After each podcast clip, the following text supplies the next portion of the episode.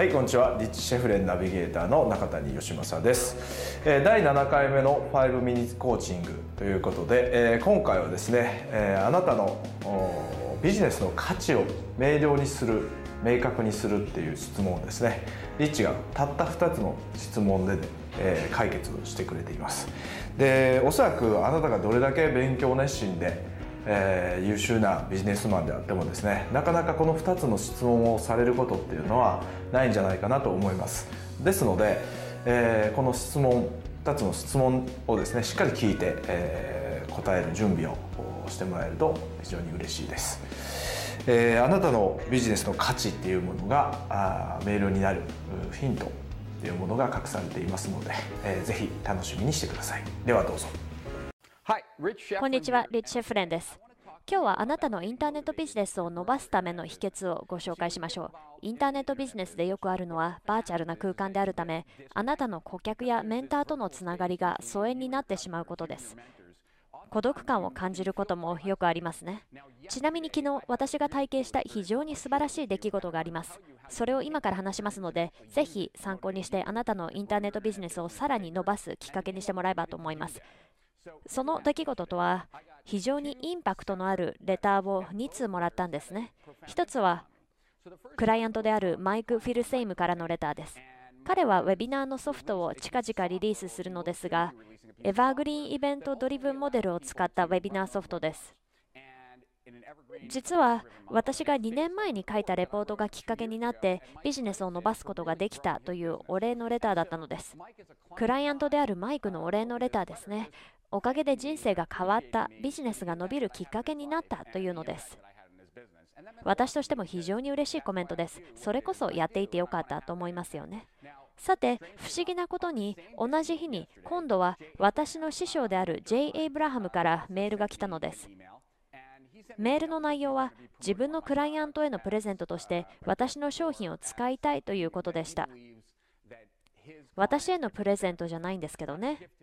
彼のクライアントが重宝するだろうというのです。またメールの中で私のことを影響力のある人物だと評価してくれたんですね。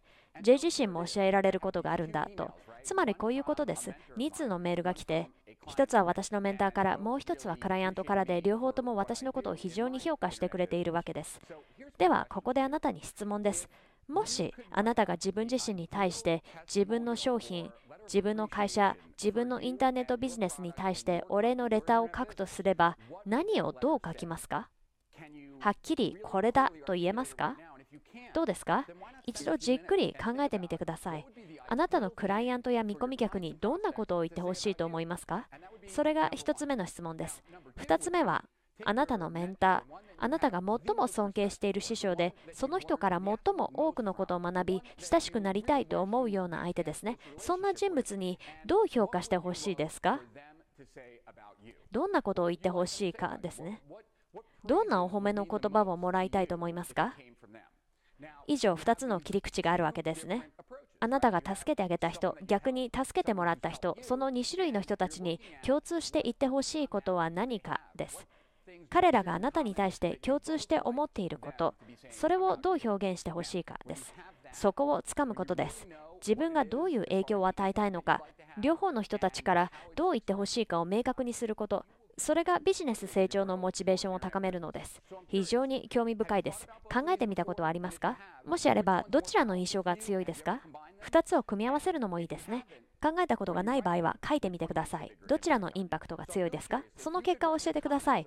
コメントを書き込んでどちらの影響力が強いかを知らせてください。より高い利益のために。はい、えー、いかがでしたでしょうか？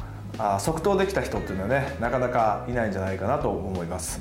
えーまあ、あなたがね今やってるビジネスの価値っていうものを明瞭にすればですねモチベーションが維持できると、まあ、自己啓発のセミナーとか行ってですねモチベーション上げなくても、えー、勝手にモチベーションが湧き出てくる、まあ、モチベーションが下がらないということがあできるようになりますので是非、えー、今すぐですね紙に書いて2つの質問を紙に書いて、えー、実行してみてください、えー、それではまた。